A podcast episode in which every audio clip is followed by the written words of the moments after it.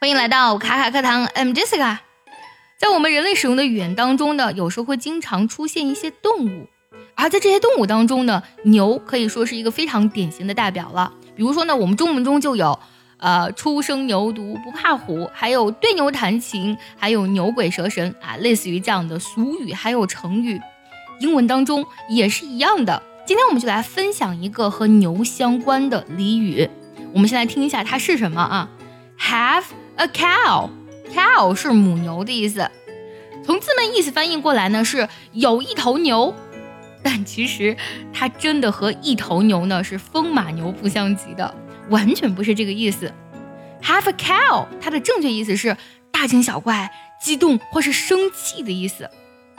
It means to be very worried, upset, or angry about something.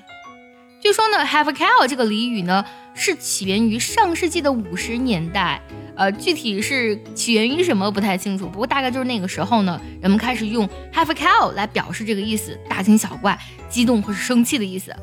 这个俚语呢之所以会流行起来呢，还得感谢一部动画，就是《辛普森一家》。这部动画当中呢，有一个呃人物呢叫 Bat，他超爱说这句 Don't have a cow，就把这个表达给带火了。想要跟志同道合的小伙伴们一起在群中打卡学习英语，感受英语的快乐和魅力，可以微信搜索“卡卡课堂”，加入早餐英语的会员课程哦。我们来看怎么来用这个句子啊，Don't have a cow, man. I'll buy you another one later. 不要大惊小怪啊，老兄，我待会儿再给你买一个就是了。Don't have a cow, man. I'll buy you another one later.